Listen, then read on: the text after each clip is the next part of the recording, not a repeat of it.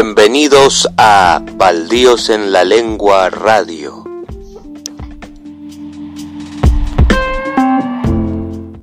Con la participación especial de Jorge Gorostiza. ¡Quedarse en casa, coño! Estás escuchando Baldíos en la Lengua Radio.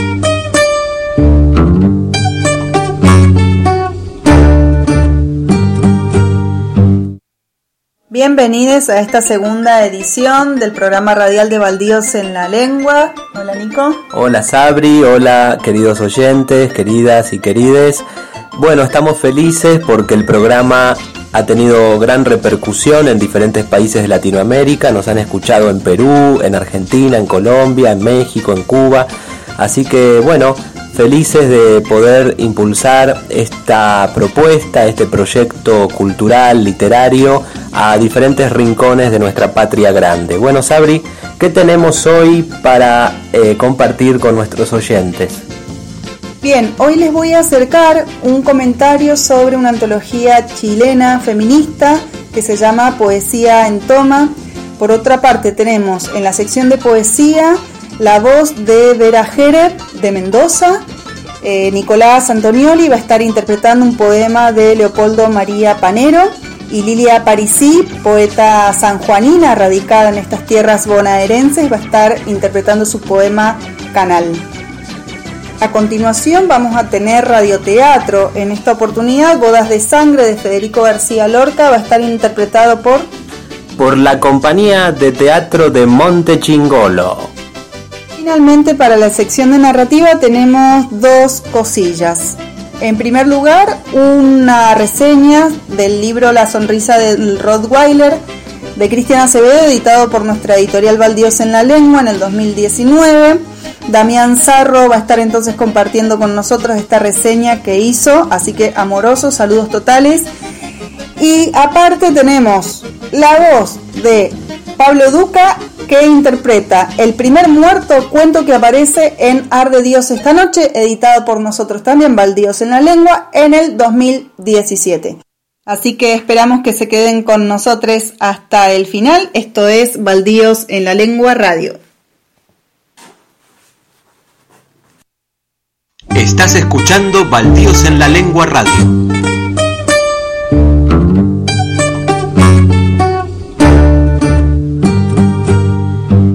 A continuación, en Baldíos en la Lengua Radio, Sabrina Usach, ensayos e ideas del mundo. Mundo nuevo, mundo nuevo, mundo nuevo, mundo nuevo, muy es probable que no quede ninguno.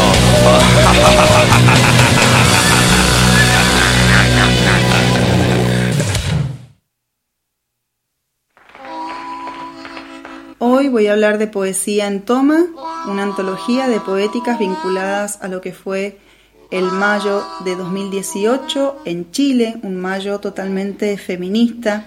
Esta antología de poesía está compilada por la poeta Fanny Campos Espinosa y llegó a mis manos gracias a Amanda Barín y Victoria Herreros en la provincia de Mendoza cuando participamos en conjunto del Festival de Artes y Literatura Contrahegemónicos en la provincia de Mendoza. ¿Qué fue este mayo feminista del 2018? En principio, ya la ola feminista chilena tenía como antecedentes, o más bien dicho, fue una respuesta a la ola de violencia mundial ejercida hacia las mujeres. Habiendo tenido esta experiencia, en el 2011 el movimiento estudiantil chileno luchó por una educación gratuita y un gran reclamo neutro por la calidad estudiantil. Y ya en el 2019 todo esto se vuelve a reivindicarse, se retoman estas luchas, se continúan, mejor dicho, y se extrema una demanda o se unifican las demandas hacia una educación no sexista y libre de toda violencia. Esto constituyó entonces una revolución cultural que socavó las bases y los engranajes de todo el sistema patriarcal y por ende del capitalismo. El ciclo de poesía en toma entonces surge colectivamente por eh, Fanny Campos Espinosa, quien abrió esta propuesta a todas las regiones, a las diferentes regiones de Chile, un ciclo de lectura de poesías que tengan que ver con la lucha y la reivindicación de los derechos de las estudiantes en todo el territorio chileno. Entonces ella acercó esta propuesta y así, de este modo, se fueron eh, expandiendo las lecturas hacia las diferentes universidades tomadas por este mayo feminista.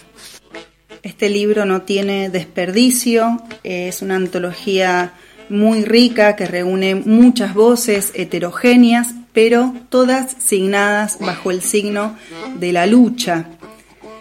Yo quería compartir con ustedes un poema de Amanda Barín, que se titula Diciembre 24. Está dedicado a Nicolasa Quintremán. Muerta saldré de mis tierras, pero no viva. ¿Cuántos guachos dejó Endesa en Ranco Lepoy? Uno, dos, tres, cuatro. Vasijas ancestrales se trizan bajo tierra Camiones cargados de espanto nos cambian la geografía. ¿Cuántos muertos bajo el barro en Quepucarralco? Uno, dos, tres, cuatro, cincuenta y seis pehuenche, alas desorientadas en los puntos cardinales. Ya no saben hacia dónde apunta el viento, de norte a este, venga la historia este-oeste, siga rumbo, muerta se fue de sus tierras cordilleranas, Quintremán flotando, Utaleo abajo, una, dos, tres, cuatro mujeres la vimos pasar. Y un poema de Victoria Herreros, un poema inédito en memoria de las víctimas de los feminicidios acaecidos en Chile durante el 2016. Esta mañana, amor mío, no recuerdo lo que soñé, pero he encontrado otra de tus pieles, restos sobrantes de la transmutación de anoche. He intentado remendarla antes de tu llegada, con la premura de las pocas fuerzas que me quedan, pero el crujir de las hojas que se parten bajo tus pies me anuncian tus pasos despellejados. Quizá yo también sea una hoja seca, pisoteada por el viento, Sé que vas a querer mi piel, así como la vez anterior y la anterior a esa, y sinceramente no sé cuánta me quede. Eres, amor mío, el hombre más triste del bar, el que bebe porque necesita de otros para estar solo, mientras una botella le ayuda a sufrir. Por eso, esta noche se derramará mi sangre y el vino, más la sangre que el vino porque derramar el vino sería un crimen. Esta vez, amor mío, como no me ha quedado pellejo alguno, has reclamado mi carne para roerme los huesos, y te alzaste en toda tu terrible envergadura sobre mi pequeña existencia, mi mísera existencia, amor mío. Para estas alturas ya soy lo que quedó de mí, y al amanecer no quedará nada pero antes de extinguirme recuerdo soñar cada día y cada noche. La lepra de cada uno de tus retornos no me resoba piel, porque mis brotes eran verdes y tú nunca volvías, porque no te espero. De este modo cerramos la sección de ensayo o comentarios sobre literatura Quería anunciarles que pronto vamos a subir a la página de Baldíos en la Lengua, en la sección de noticias, entrevista a Amanda Barín, que puede de alguna manera ampliar de qué se trata esta antología Poesía en Toma. Vamos a una pausa y después continuamos con Baldíos en la Lengua Radio. Estás escuchando Baldíos en la Lengua Radio.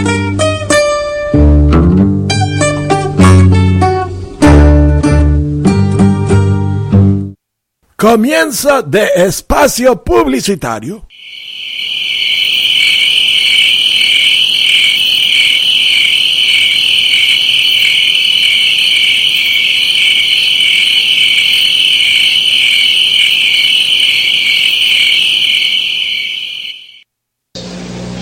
Para mí es un honor convivir estos breves momentos que debemos convivir porque este mundo actual que nos ha llevado no sé a dónde, pero que nos sigue llevando.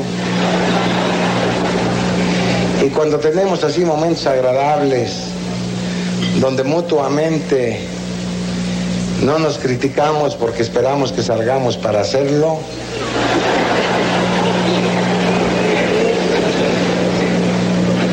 pero que estamos juntos como quiera que sea. Estamos juntos porque creo que el mundo debería de estar así. Ya juntos nos cohibimos un poquito y si después hablamos, pues hablamos. Somos grandes amigos. En esta noche de verdaderos, de, de verdadera alegría, puesto que se está estimulando a verdaderos valores del arte. Te encanta hacer el amor. Tenés pareja, tenés amantes, tenés relaciones casuales. ¿Tenés preservativos? Los preservativos te permiten gozar de todo el sexo que quieras y en el hospital te los dan gratis. Por adelante, por atrás o por la boca. Si usas preservativos, el VIH-Sida no te toca. Tenés derecho a la información, tenés derecho a los preservativos.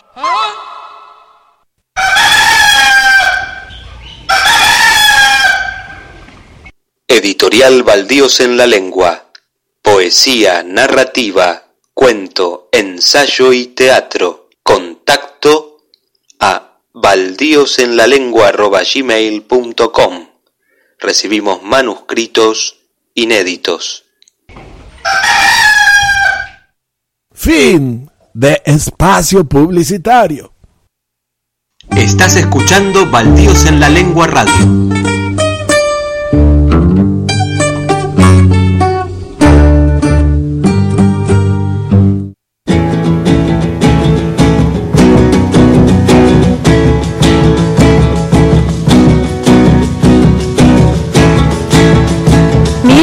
Sonríen los presidentes cuando le hacen promesas al inocente. Miren cómo le ofrecen al sindicato este mundo y el otro los candidatos. Miren cómo redoblan los juramentos, pero después del voto doble tormento.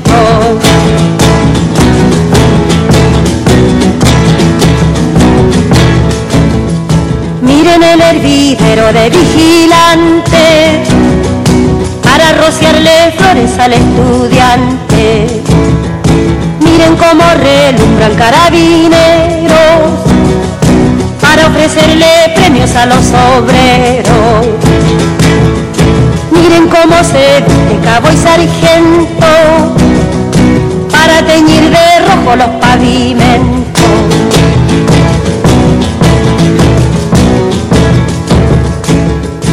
Miren cómo profanan la sacristía con pieles y sombreros de hipocresía. Miren cómo blanquearon mes de María y al pobre negrellaron la luz del día. Miren cómo le muestran una escopeta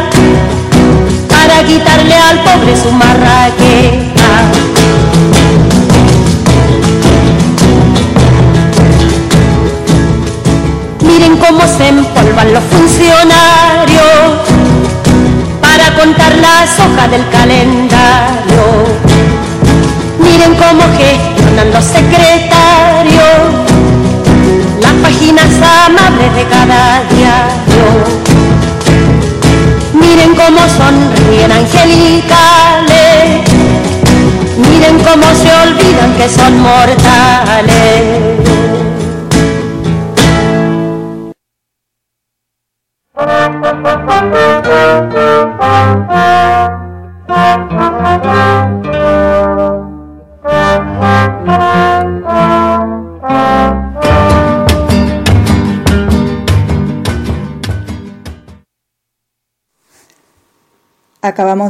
Miren cómo sonríen de Violeta Parra, 1965. Y a continuación van a escuchar una serie de poemas continuados. La jaula en el pájaro obliga al canto, del poeta bonaerense J.L. Andrade. El poema Canal de Lilia Parisí, poeta sanjuanina radicada en la provincia de Buenos Aires. También tenemos un poema inédito que nos mandó la poeta mendocina Vera Jereb, un poema que escribió durante la cuarentena y finalmente El hombre que solo comía zanahorias, de Leopoldo María Panero, en la voz de Nicolás Antonioli.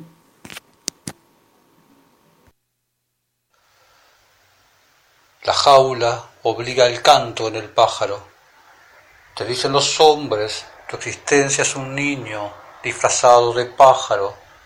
Te vamos a meter en una jaula y la pondremos en un patio y te diremos, es el mundo, este patio y la jaula es tu libertad. Ahora, canta. mi nombre es Lilia Parisí, soy de Argentina y les voy a leer un poema que se llama Los Canales y está en mi poemario Las Bestias. Y él es Ramón. Tuve que irme, correr, por pequeños lapsos arrastrarme, y por largas horas usar un vestido como un tubo, un conducto que tuve que coser con el nombre femenino de la brea, que comencé a surcir siete días después de haber nacido, a surcir con los ocho huesos que componen la actual agrimensura de mi mano izquierda. Tuve que irme, correr, con un vestido oloroso, triste, esencialmente cotidiano, heredado de mi familia tras la muerte de un abuelo heroico, de un suicidio en los terrenos de Valdivia, de un abuelo revuelto en las malezas, envuelto en las lombrices de néctar que masticaba antes de transformarlas en vino con sus dientes de herbívora criatura. Tuve que correr, dejarme picar por tres serpientes, peinarme con la sangre de las manos, untar mi cara en alimento, tuve que correr lejos, porque cuando estaba allí la tierra comenzaba a taparme, me confundía con bulbos y raíces o simplemente carne muerta. Un viento caliente me cubría con la saliva de su polvo, susurraba amor entre las muelas.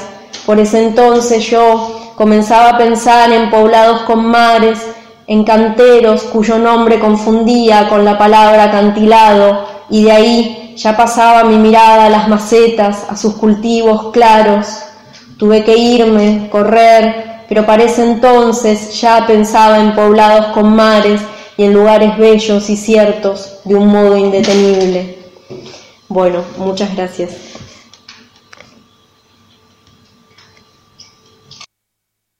Yo creo que las palabras salen como fieras despiadadas, que la muerte siempre está pisándonos los talones, que el otoño es una temporada hostilmente bella, que cuando todo se cae yo también me caigo, que hoy, a la soledad, la veo treparse a los árboles y me encanta verla dormir en las cúspides de esas ramitas finitas a punto de quebrarse.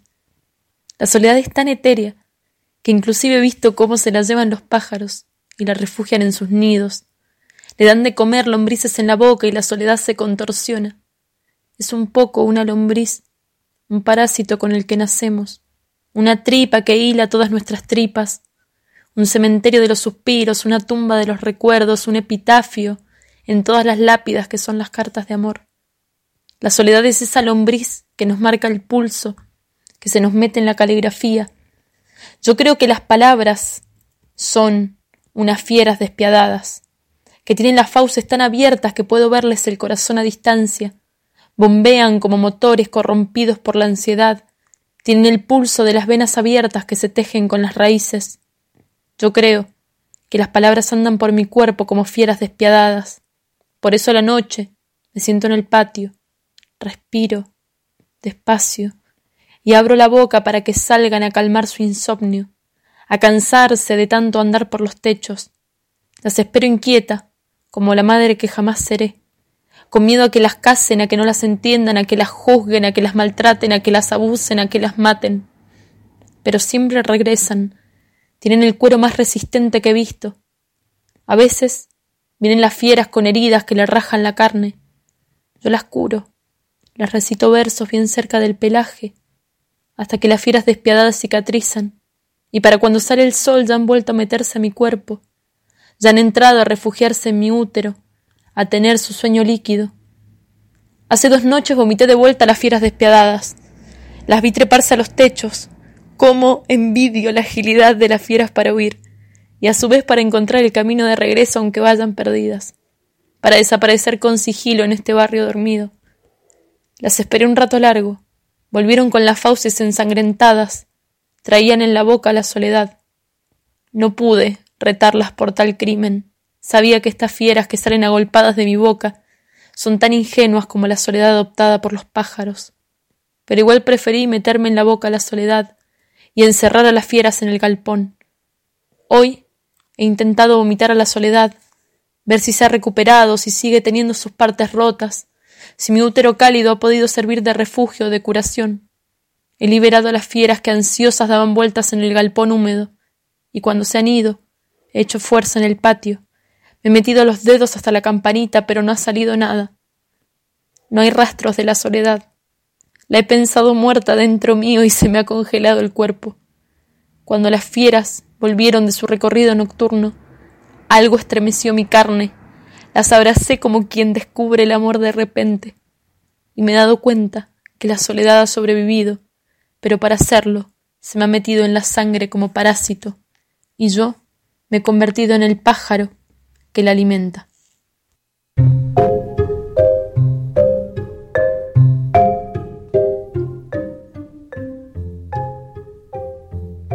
El hombre que solo comía zanahorias. Leopoldo María Panero. El hombre que solo comía zanahorias ya no podía ni de noche cerrarse los ojos, y eran dos faros abiertos para nada, y no sabía sino mirar, mirar el hombre que solo comía zanahorias. El hombre que solo comía zanahorias vagaba por los campos en lucha con conejos, en pos de sus malditas zanahorias. El hombre que solo comía zanahorias tenía miedo a tanta luz, a tanto sol que quema y destapa y desnuda, y acosa en medio del campo de las zanahorias. Y vivía pues en madriguera oscura y breve, saliendo solo de vez en cuando para buscar sus zanahorias. El hombre que solo comía zanahorias era capaz de matar y de robar, y cuentan que se deshizo de su mujer por una sola zanahoria. El hombre que solo comía zanahorias salía a la tarde, que es la hora de las zanahorias, y de noche y de día y al crepúsculo oía gritar llamándole a las zanahorias. El hombre que solo comía zanahorias tenía el pelo rojo y largos colmillos para partir mejor las zanahorias, y las piernas largas para correr mejor, porque tenía miedo de los hombres más todavía que del sol. Y así era el hombre que solo comía zanahorias.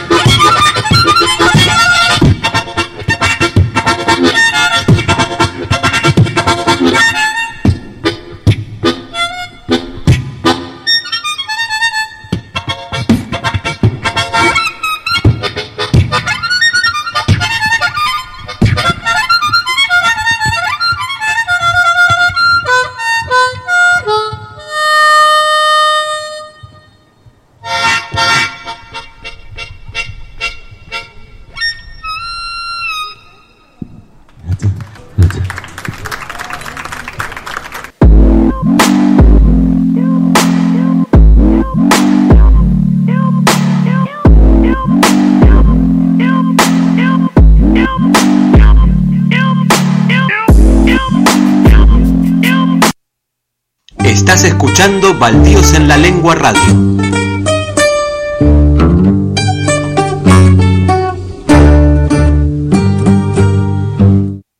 En los experimentos de Hunt y Otis se demuestra que uno al menos de los índices de síntomas del miedo puede ser clásicamente condicionado.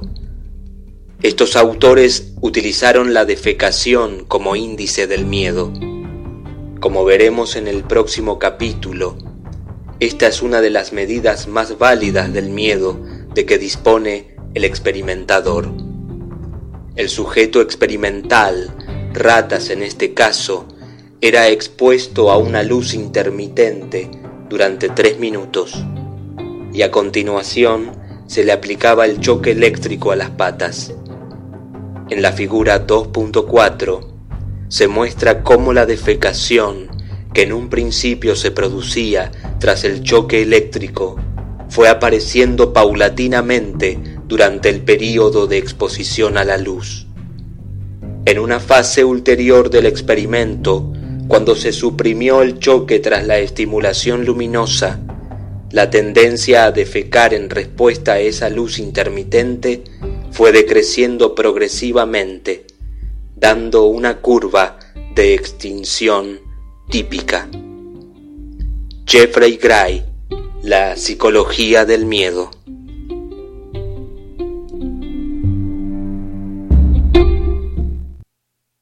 Estás escuchando Baldíos en la Lengua Radio.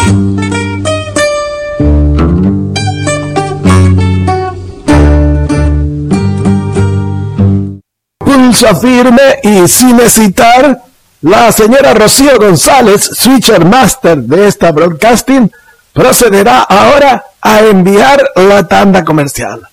A la one, a la two, a la one, two, three, tanda. Inicio de espacio publicitario.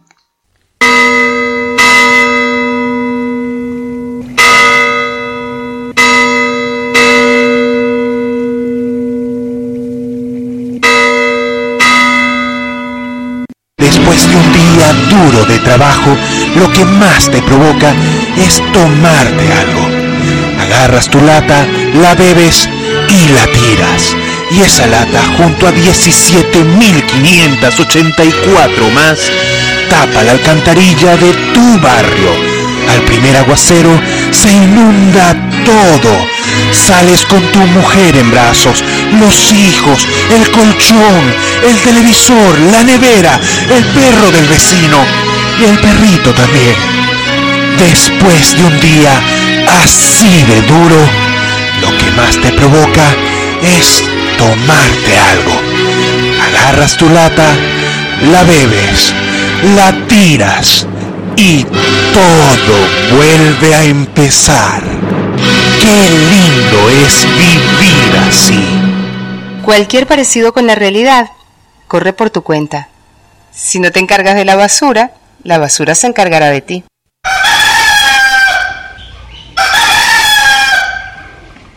Editorial Baldíos en la Lengua. Poesía, narrativa, cuento, ensayo y teatro. Contacto a baldiosenlalengua.gmail.com Recibimos manuscritos inéditos.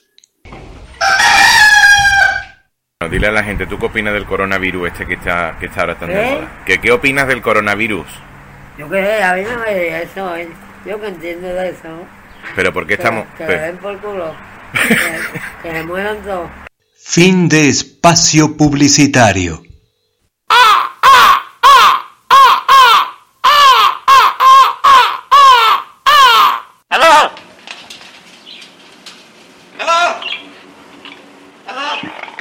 El General Fontova, candidato a la presidencia de la nación. Ahí va.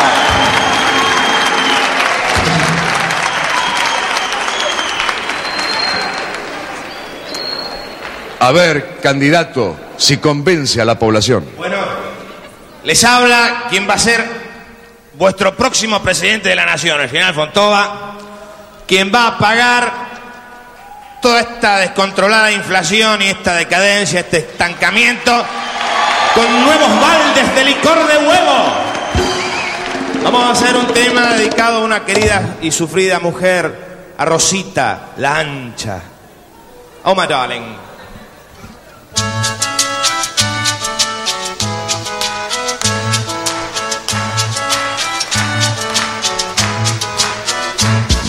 Rosita tiene un novio que consiguió por constitución. Están juntando plata para comprarse un nido de amor. Él es frutero y ella es empleada en una tienda. Y los domingos él se sienta frente al padre de Rosita. Los padres de Rosita están muy contentos con el cacho. Rosita está perdida y Cacho la mira como un león. Porque a la noche se la lleva al cementerio y entre cruces y florcitas la Rosita y Cacho hacen arder el mármol. Acá usamos un aparatesco para remediar la voz de la mamá de Rosita que se llama Troller. Mijito, este, por favor, pon el troller. Rosita me salió tan bonita, gracias a Dios. Ramones. En el bachillerato, Rosita en todas. Se me eximió.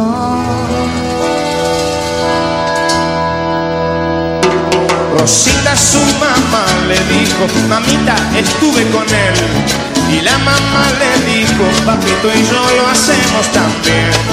Y claro, no es como antes, yo esta panza no tenía. Y desde el techo del ropero tu papá ya no se tira, hija. ¿Y qué puntería tenía don Ramón? Rosita se casó y el cacho ya tiene un mercadito.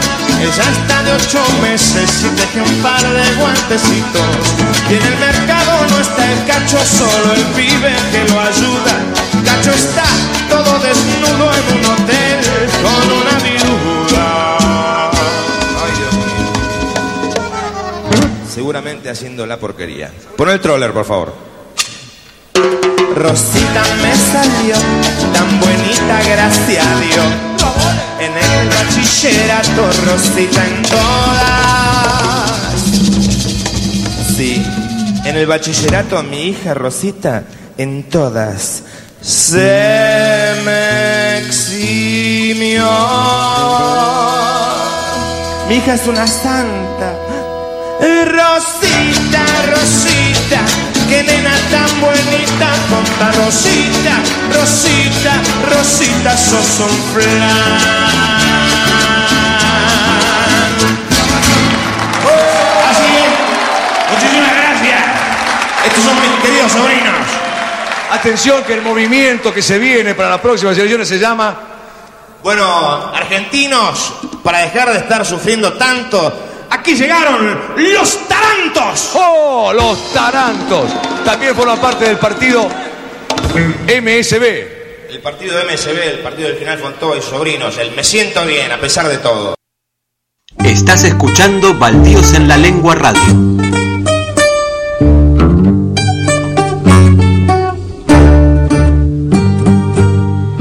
Y sí, ahora se viene poesía para todos. ¿Y por dónde va a ser? Por Baldíos en la Lengua Radio.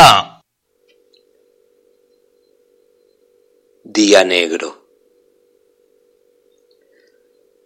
Día negro. Día de ponzoñosa mordedura. Horas arrinconadas contra la amenaza.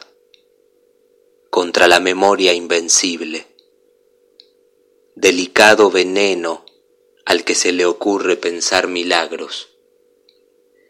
Día levantado a mano por encima de la tristeza. Día amargo para amar, para limpiar la vitrina de los ensayos. Día apto para el bombardeo de tu propia escuela solitaria.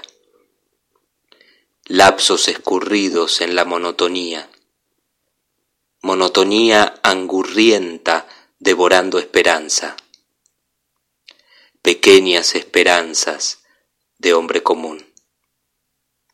día colgado del brazo de una pincelada de aburrimiento, día abandonado, al lado mío, quejándose de la mala compañía, día negro, de amigos distraídos, de viejas canciones desteñidas, sin sexo, sin peso día impregnado de maledicencias. Apenas tiempo entre la vida y yo. Día de una idea fija, imborrable, siniestra. Fotografía de una realidad desnuda. Jugo de sal martillado sobre la herida. Caricia descriptiva de mi cristal empañado. Abstracciones tiritando de entendimiento voraz. Día negro. Puñal. Acertijo aplastado por la rutina. Tenue fragancia de un soñador. Día sin sentido específico. El todavía arrodillado frente al nunca Hoy nada es permeable, nada puede ser tocado, el horizonte acecha, cuchichea cosas como advertencias, premoniciones, lágrimas. Día negro, sin sombra humana, sin tentación. Día de mate lavado, de tomar al caballo de la crin, de beber solo en la ventana del bar más sucio del pueblo, de guardar para mañana todo tipo de rebelión, día de aprender nuevamente las leyes de la caverna, día baldío de sentir caer la arena en el reloj. Teni Alós, poeta mendocino, editorial Espantosa 2012, del libro Semillas de Oceanidad.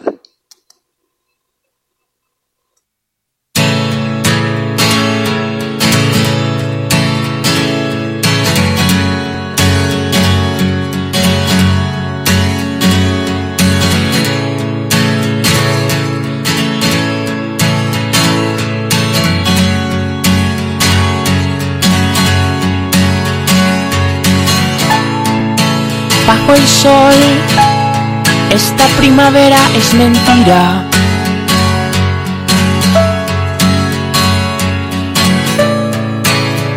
Josefina de su pieza no salió.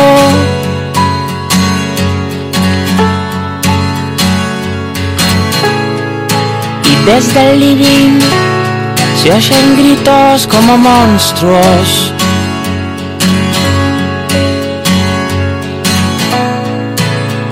Da un saltito y se mete en el placar.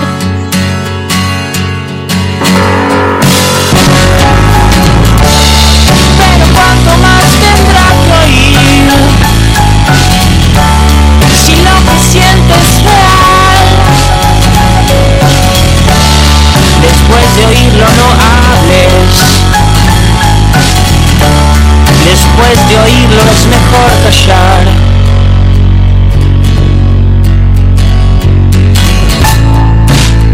El sol. Esta primavera es mentira.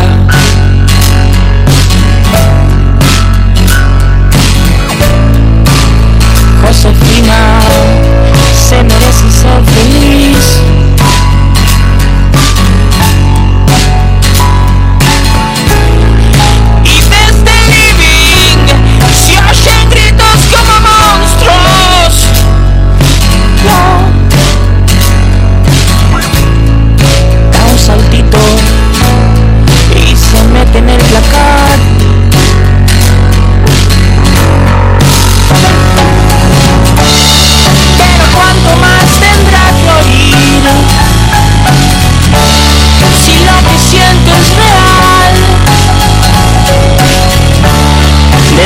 De oírlo no hables.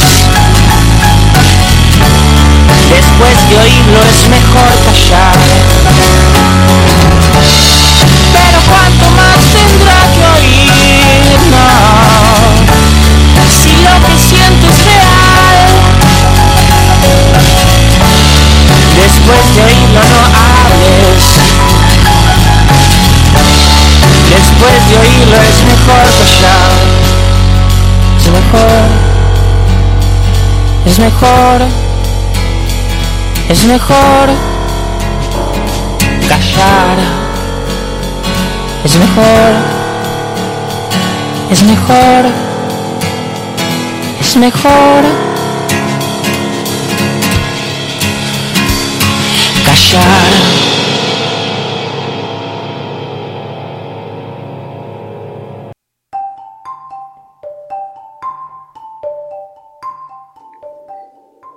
Acabamos de escuchar el tema Josefina de Aru y el futuro.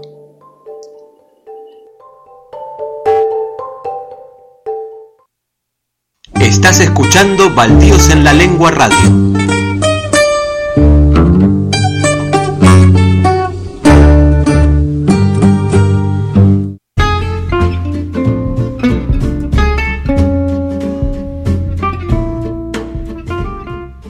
Seguimos en compañía de los narradores del catálogo de Baldíos en la Lengua. Reseñas, cuentos, fragmentos de novela y mucho más.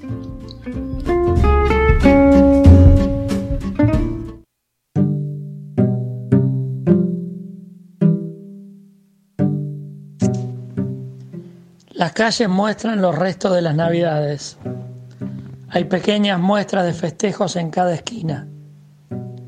Los frentes para esta época se tiñen llamativamente de colores rojizos y blancos, como si la fecha debiera obligatoriamente y por todos los medios ser de sangre y paz, o el blanco del alma, o el colorado del sol incandescente, o el blanco de la rendición, o el rojo del cielo en un atardecer de verano.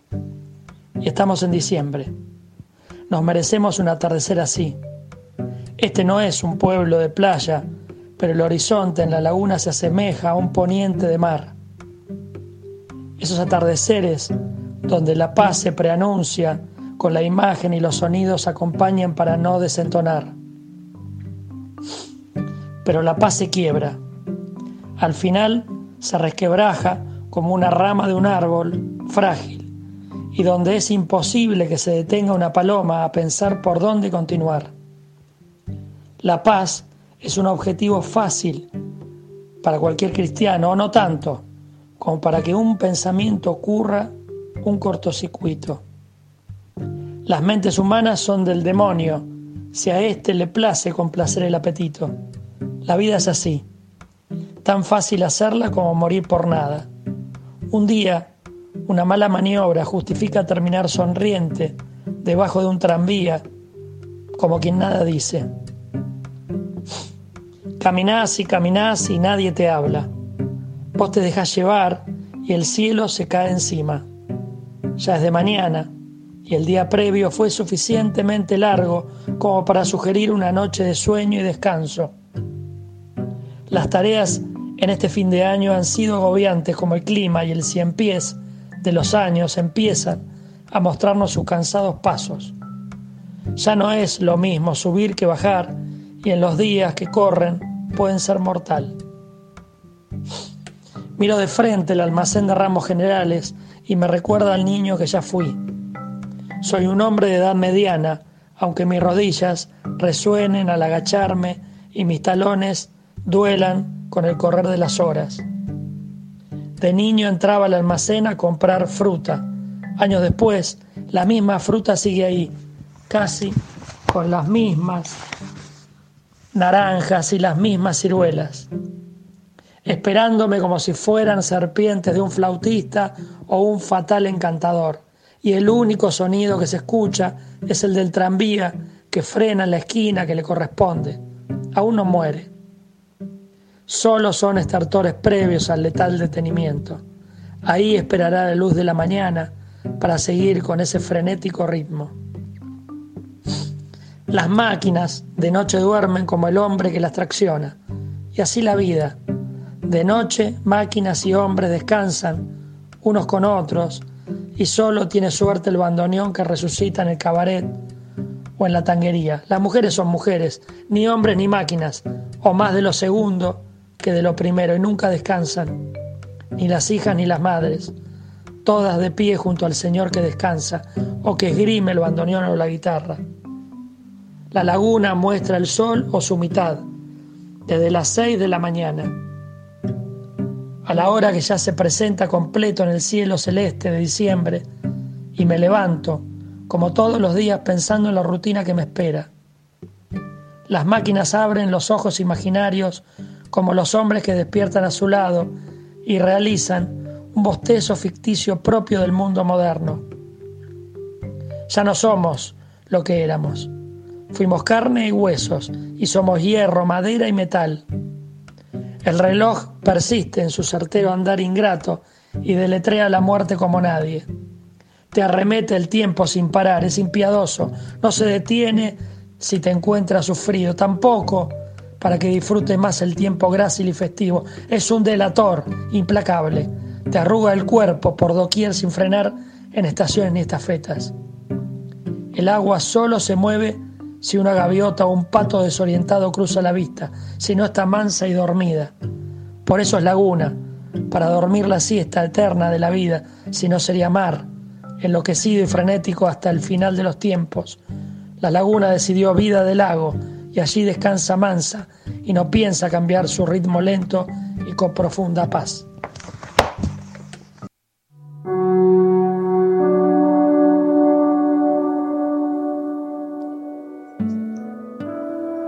Acabamos de escuchar El primer muerto, Pablo Duca, Baldíos en la Lengua Ediciones, del libro Arde Dios esta noche, editado en 2017. Y a continuación, la reseña de Damián Leandro Sarro sobre La sonrisa del Rottweiler de nuestro autor Cristian Acevedo, libro editado en el año 2019.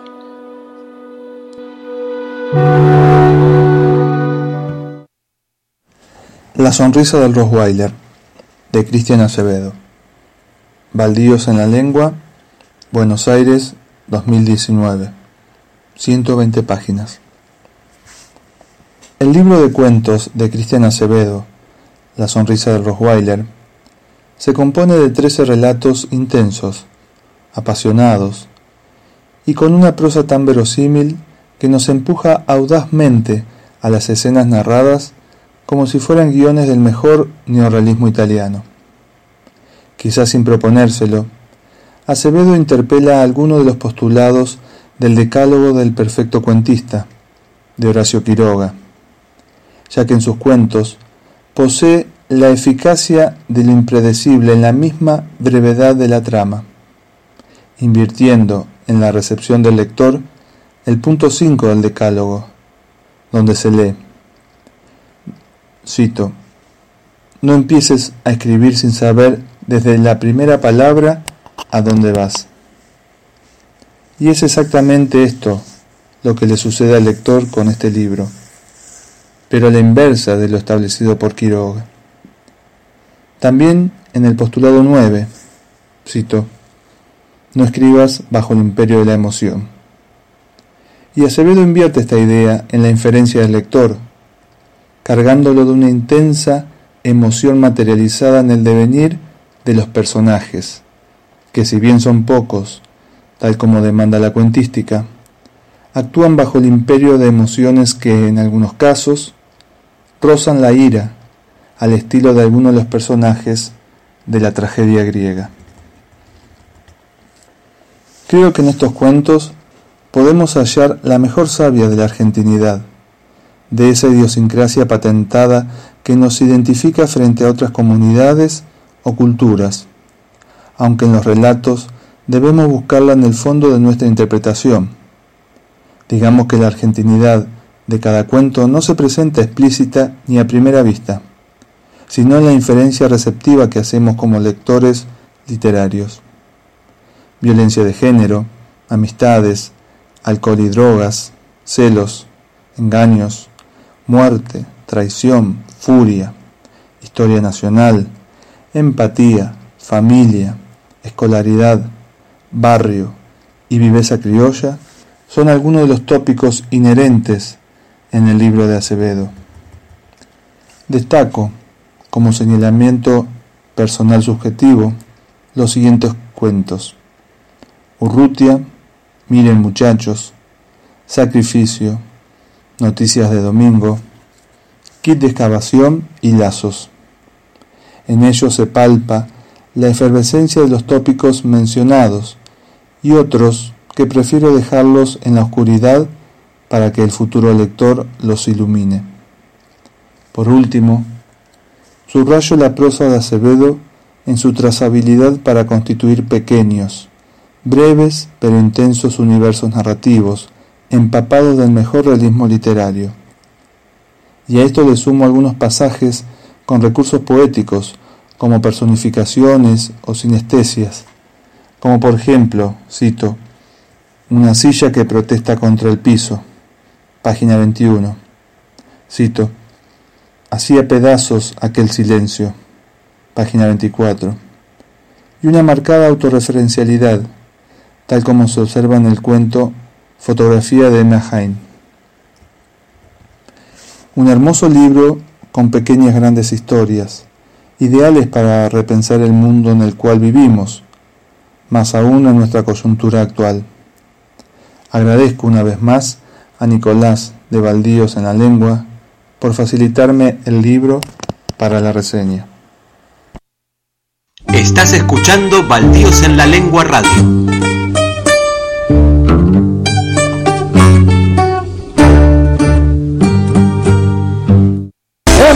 Evaristo Saikorodowski fue un humanista comprometido hasta la mente. Tanto es así que cuando los médicos le diagnosticaron un mes de sobrevida, don Evaristo donó todos sus bienes para la preservación de la zarigüeya moteada de Minnesota.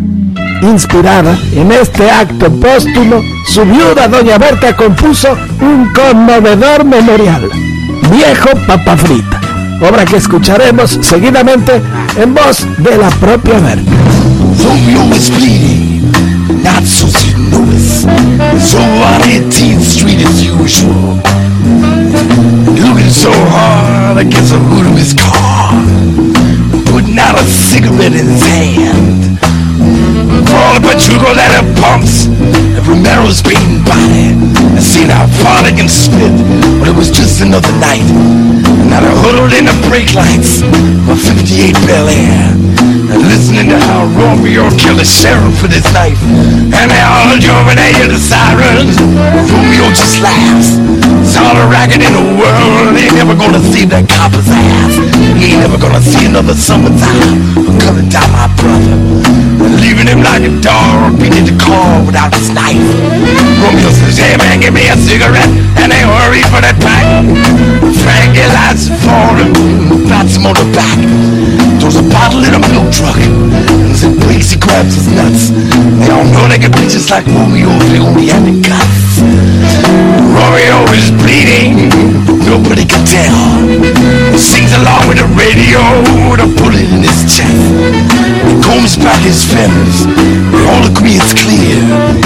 Everything is cool. And then Romeo is here. Romeo is bleeding. He winces now and then. He leans against the car door. Feels the blood in his shoes. Someone's crying at a fire a phone booth at a store. Romeo starts his engines, wipes the blood off the door. And brought his short signal, the radio full blast. Even the there hanging up their chinos. And they all trying to stand like Romeo with the moon cut like a sickle. And they're talking now in Spanish all about their hero.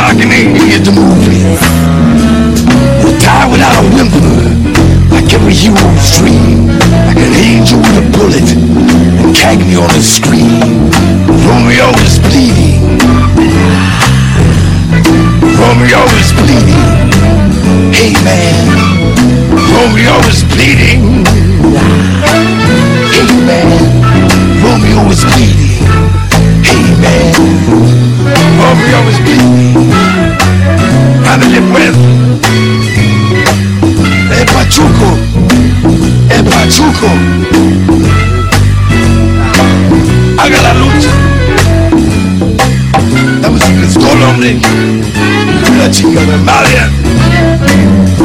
Ay, qué pinche pancho. Email. Hago la lucha. Hago la lucha.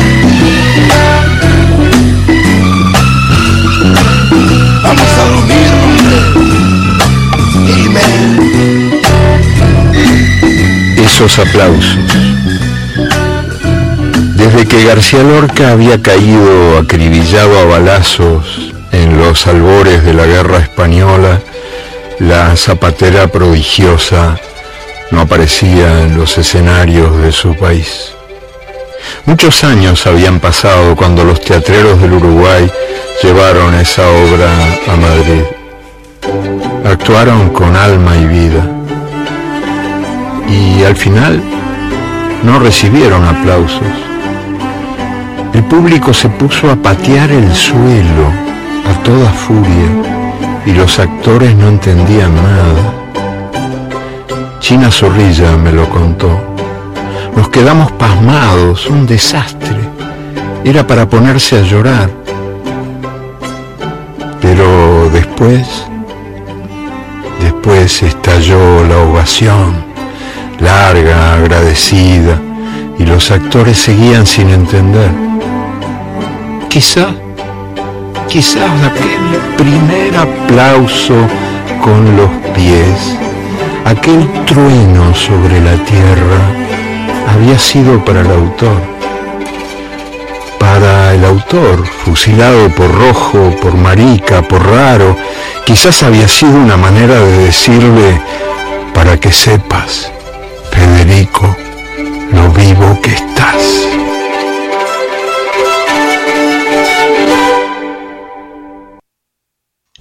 Escuchando Baldíos en la Lengua Radio.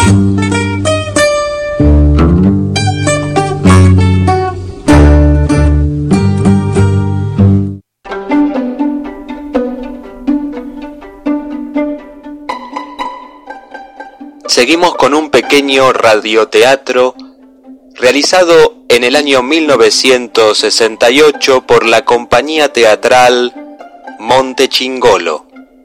Vamos a escuchar un fragmento del primer acto de Bodas de Sangre de Federico García Lorca. Adelante, maestro. Madre, ¿qué? Me voy. ¿A dónde? A la viña. Espera. ¿Quiere algo? Hijo, el almuerzo. Déjelo, comeré uvas. Deme la navaja. ¿Para qué? Para cortarlas.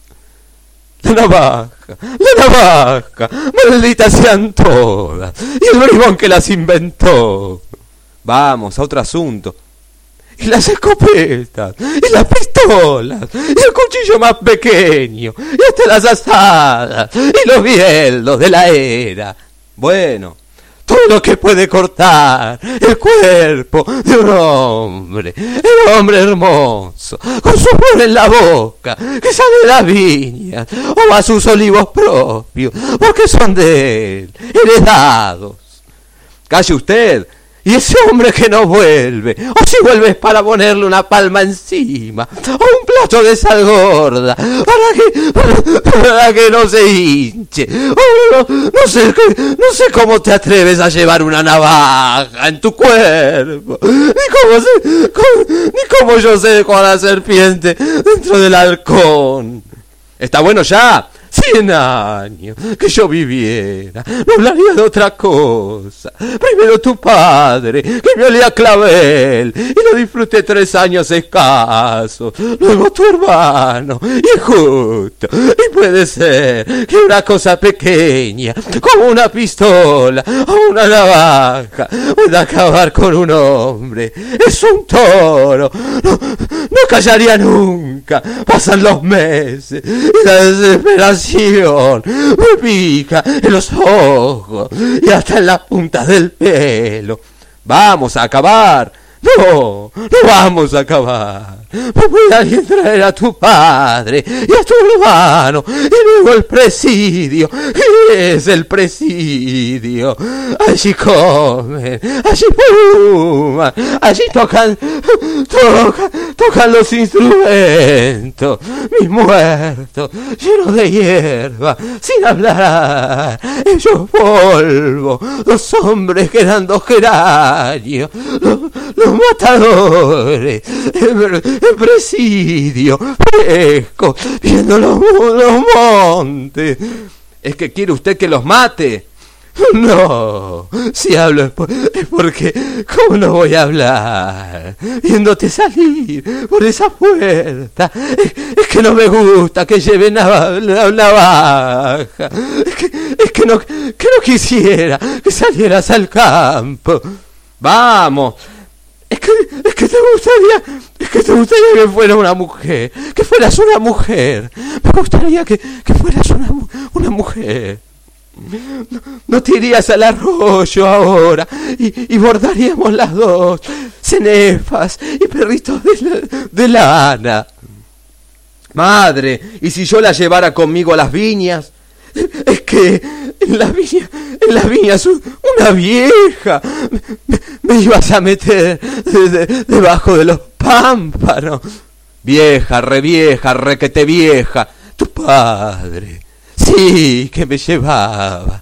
Eso es buena casta, sangre. Tu abuelo dejó un hijo en cada esquina.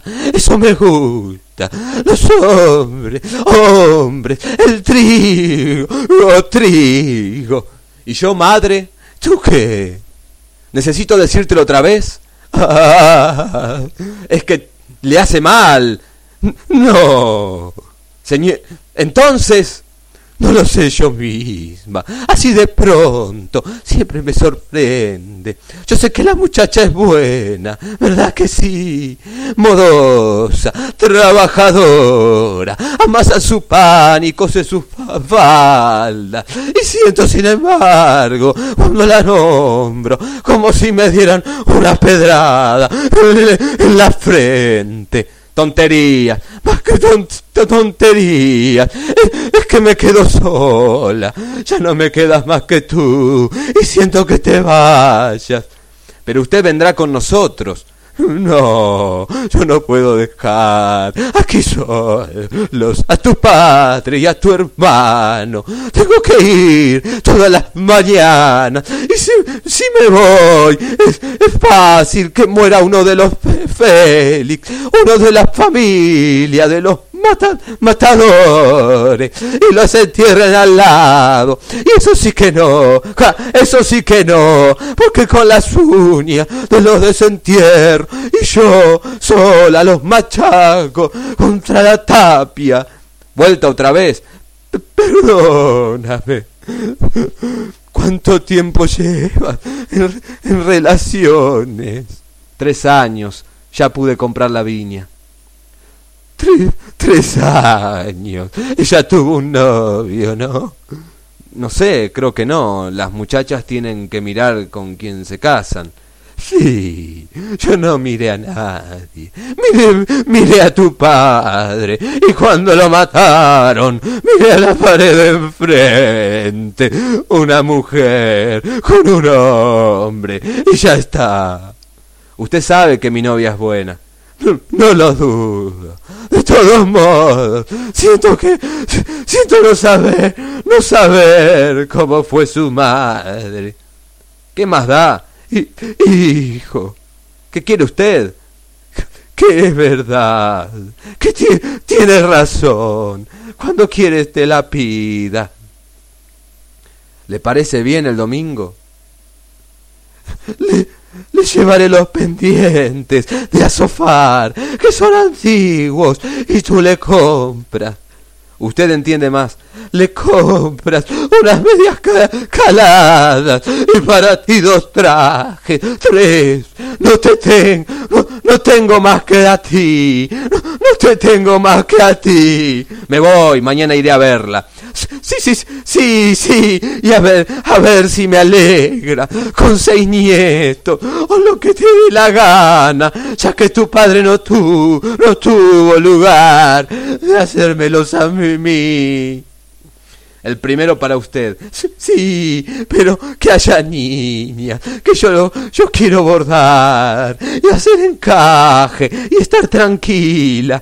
Estoy seguro de que usted querrá a mi novia. La que la querré, la querré. La querré. Anda, anda ya. Ya estás muy grande para besos. Se los das a tu mujer cuando lo sea. Me voy. Que cabes bien la parte del molinillo, que la tienes descuidada. Lo dicho, anda con Dios.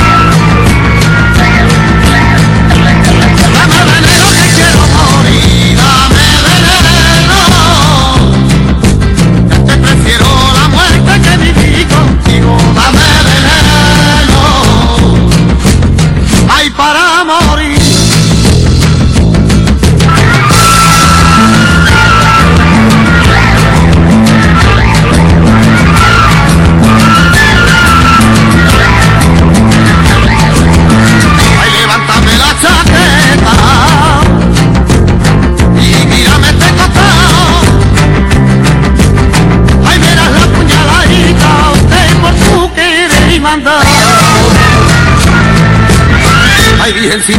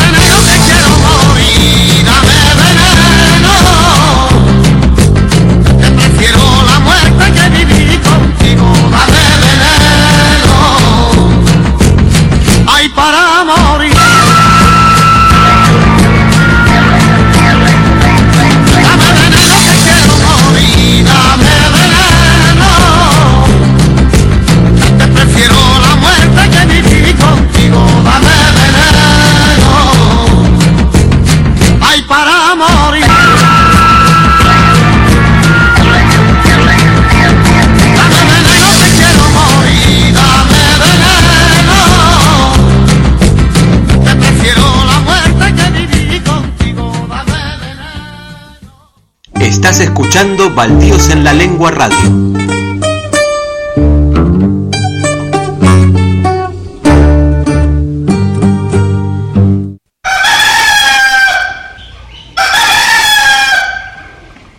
Editorial Baldíos en la Lengua. Poesía, narrativa, cuento, ensayo y teatro. Contacto a baldíosenlalengua.gmail.com Recibimos manuscritos inéditos. ¡Chao! ¡Hasta mañana!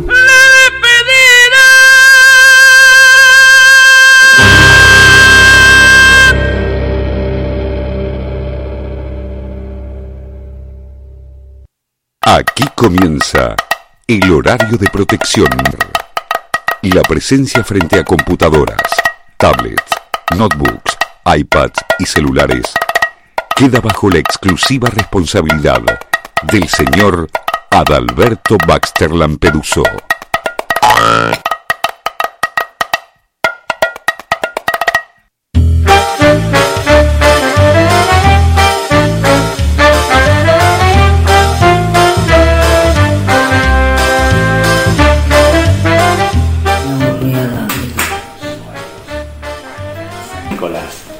Nicolás.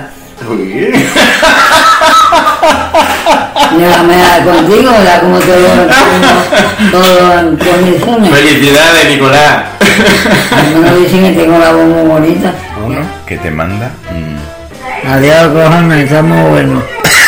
Vente para acá, Javi, a ver si me quita la cédula. ¿Y qué te ha parecido? Este muchacho lo conozco yo mismo, ¿sabes de qué? Sí, es Nicolás, trabaja conmigo. Claro. Mira, No el piso, qué bueno está, cojones. Vente para acá y dame un buen pedazo. Me den por culo.